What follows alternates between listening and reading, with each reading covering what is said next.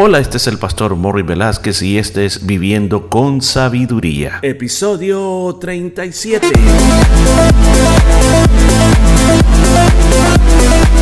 Y en el programa de este día estaremos aprendiendo cómo aplicar la sabiduría de Dios a nuestra vida a través del libro de Proverbios. Muchos consejos muy hermosos basados en la palabra de Dios. Todo esto y mucho más en Viviendo con Sabiduría. Y gracias a Dios porque podemos estar aquí juntos aprendiendo el camino de la vida de sabiduría. Qué privilegio más grande que Dios nos da de poder tener este libro sagrado, las escrituras, y tener también este libro, el libro de Proverbios, que nos quiere ayudar a nosotros a ser diferentes. Y como comenzamos, comenzamos esta serie de episodios el primero de enero con la intención de que tuviéramos un año diferente, de que el Señor pone en mi corazón poder hacer estos episodios sobre el libro de Proverbios. Eso es con la misión principal que yo quiero llevar a cada vida, a cada corazón, de que podamos tener una vida diferente, un año totalmente diferente en Jesús, utilizando los recursos que Él nos ha dejado en la palabra de Dios. Así que continuamos este día con la palabra de Dios y el día de ayer nos quedamos hasta el versículo número 6. Y recuerda que estamos hablando que Salomón está comparando eh, como que fueran dos mujeres que representa una la sabiduría y la otra como la necedad. Y estaba hablando de siete columnas, o sea, en la primera de ellas hablamos de la importancia de la creación, el crear algo.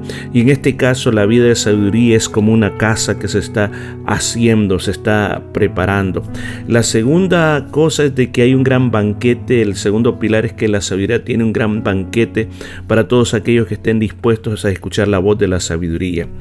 Otra cosa, la tercera cosa fue de que la sabiduría cuando viene a nuestro corazón, cuando viene a nuestra vida, comienza eh, a mandar un mensaje para que nosotros podamos recibir lo que nos quiere dar y podamos ser personas que vivamos nuestra vida con eficacia. Y en el versículo 4 eh, encontramos el pilar de ese llamado, ese llamado a que nosotros nos acerquemos y podamos recibir lo que la sabiduría nos está dando a nosotros. Y luego también eh, vimos de que en el quinto pilar de que la sabiduría es un gran banquete para todos aquellos que la aprovechan. Veamos en el versículo número 6. Dice, dejad las simplezas y vivid y andad por el camino de la inteligencia. Ahora, ¿de qué pilar está hablando aquí? Está hablando acerca de tener un cambio. Está hablando acerca de que nosotros veamos la vergüenza por ser personas necias. Está hablando que si realmente nosotros queremos vivir de verdad, tenemos que dejar a un lado la insensatez y caminar ese camino de la inteligencia, del discernimiento, del entendimiento, que nosotros podamos llegar a ese nivel. O sea, es un pilar importante, sí es un pilar importante, porque si yo quiero tener cambios en mi vida, tengo que comenzar a caminar. Tengo que salir de la tierra de las simplezas y entrar al camino de la inteligencia. La mayoría de personas viven en el mundo de las simplezas, viven en el mundo de la ignorancia o de la insensatez, porque teniendo los grandes recursos de Dios, ¿cómo nosotros no vamos a ocuparlos? Y la sabiduría forma parte de los grandes recursos de Dios para nuestra vida. Por eso es una, un gran pilar esto. Luego en los versículos 7 y 8, mire lo que nos dice. Si corriges a los burlones, solo ganarás que te insulten. Si reprende a los malvados, solo te ganarás su desprecio. No reprendas a los burlones o al escarnecedor o van a acabar por odiarte. Mejor reprende a los sabios y van a acabar por amarte. ¿Qué es lo que nos está queriendo decir en este último pilar? Que el pilar de la sabiduría va a fortalecer a las personas que estén dispuestos a escuchar. Si usted se mira, claramente dice que si uno trata de corregir a una persona burlona o escarnecedora, es lo un escarnecedor es alguien que se burla de la otra persona. Es como aquel que cuando se da cuenta que una persona es cristiano evangélico le dice, ah, el hermanito, ¿cómo está el hermanito? El hermanito aquí, el hermanito allá. Entonces se burla de la persona. Dice, si tú tratas de darle sabiduría a ellos, corregirlos en el camino correcto, ¿qué van a hacer contigo? Te van a insultar te van a insultar, ¿por qué? Porque viven en la tierra en necedad. Si reprendes inclusive al malvado, al impío, solo te va a despreciar. O sea, tenemos que tener cuidado hacia dónde ponemos este pilar de la sabiduría. Vuelve una vez más en el versículo número 8, dice, no reprendas a los burlones. O sea, el primero, si se mira, la gran diferencia es tratar de corregir a uno y luego reprender. Ahora, reprender es como darle un regaño, pero para que cambie, no solo regañar por regañar. Entonces, en el primero se le trató de mostrar el camino correcto, en el segundo se le trató de apartar del camino equivocado y dice que cuál es lo que te vas a lograr? Vas a lograr que te odie. Entonces, y luego nos dice, nos dice a quién sí se le debe hablar con sabiduría, a los sabios. Una persona que ama la sabiduría, cuando tú lo corriges, cuando tú lo reprendes, te va a amar más. Y eso es algo que siempre yo lo he visto en mi vida. Que hay personas que uno trata de mostrarles que están equivocados, trata de mostrarles de que no es correcto lo que están haciendo y se cumple esta palabra.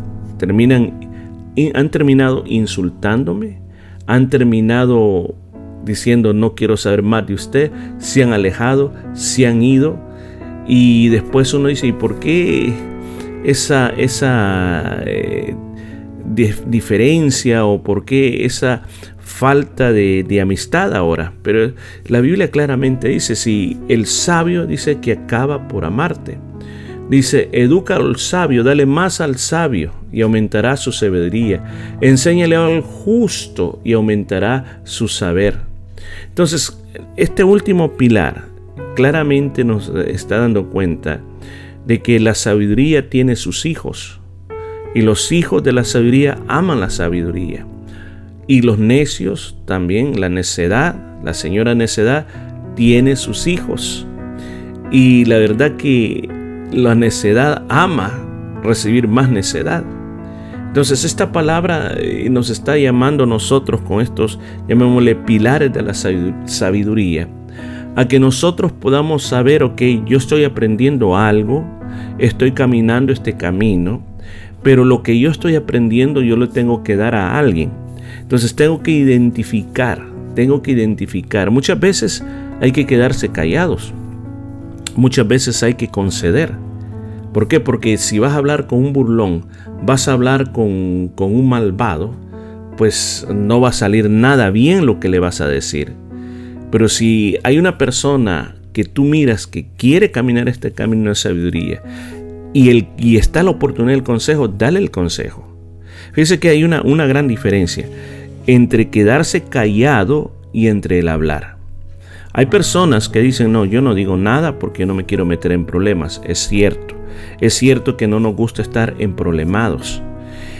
La misma, el mismo libro de Proverbios más adelante va a decir que el que se mete en un pleito ajeno es como tratar de levantar al perro por las orejas. O sea, se va a voltear y nos va a morder.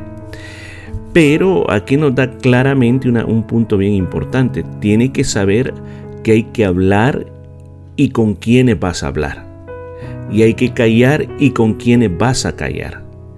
Porque una palabra dicha a tiempo es una buena medicina, pero con quienes vas a hablar con quienes lo va a decir. Entonces, estos siete pilares que la sabiduría nos está poniendo en cómo nosotros ser receptivos a querer recibir de la sabiduría, querer aprender más de la sabiduría, a saber que, que van a haber muchos beneficios en vivir esa vida sabia y que también esta vida sabia nos va a ayudar a nosotros a hablarle a otras personas, pero tenemos que entender a quién nosotros le vamos a, a dar esta palabra de sabiduría.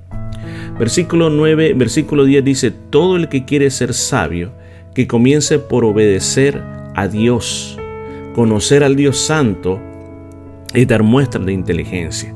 Aquí volvemos una vez más a un principio que se estableció desde los primeros capítulos y es el principio del temor a Jehová. Uno no puede comenzar, e, esto es bastante importante, no sé cuántas veces lo he repetido en este estudio bíblico. Es tan importante que nosotros podamos tener bien en claro que si yo no respeto a Dios, si yo no tengo esa reverencia por mi Dios, yo jamás voy a tener la sabiduría divina. O sea, la puerta de entrada, la base, la rampla de despegue o la pista de despegue se llama el temor a Jehová. Sin Él yo no puedo hacer nada, no puedo hacer nada. Entonces, cuando yo conozco al Señor, cuando yo tengo el conocimiento del Señor, eso es la inteligencia. Ahora, ¿cuál es el conocimiento del Señor? Recuerde que el conocimiento tiene dos aspectos, el aspecto informativo y experimental. Cuando digo del aspecto informativo es, por ejemplo, usted va a una iglesia y comienza a escuchar predicaciones, estudios bíblicos, enseñanzas, comienzas a leer libros, comienzas a leer la Biblia. Entonces tú te estás llenando de un conocimiento intelectual o informativo. Pero ese conocimiento intelectual e informativo hay que llevarlo a la práctica. Hay que comenzar a poner en práctica todo lo que se nos está diciendo. Hay que llegar a conclusiones, saber trabaja, por qué no trabaja, por qué no me funcionó, cuándo me funcionó, cuál es la mejor manera que me funcionó, en qué circunstancias la voy a ocupar, ante cuáles circunstancias yo me comportaré de esta manera, en qué momento yo voy a hablar, en qué momento yo voy a quedarme callado, en qué momento yo voy a estar en ese lugar, en qué momento yo voy a evitar en ese lugar, en qué momento es el mejor momento para hacer este proyecto, cuándo es el mejor momento de detenerme. Todo eso vendrá, escúchame bien, cuando nosotros comenzamos a poner la parte práctica de eso. Entonces ahí llegamos a entender la inteligencia o como en otras partes se le dice el discernimiento y hasta la prudencia, la capacidad de actuación. Pero todo comienza por ahí. O sea, si yo soy de las personas que desobedezco la palabra de Dios, yo no voy a poder por más que ore, por más que ayune, caminar o tener sabiduría en mi vida. Vuelvo a repetir, la, la puerta para entrar a esa vida de sabiduría es el temor a Jehová. Y que mira, hermano Morris, ¿en qué consiste el temor a Jehová?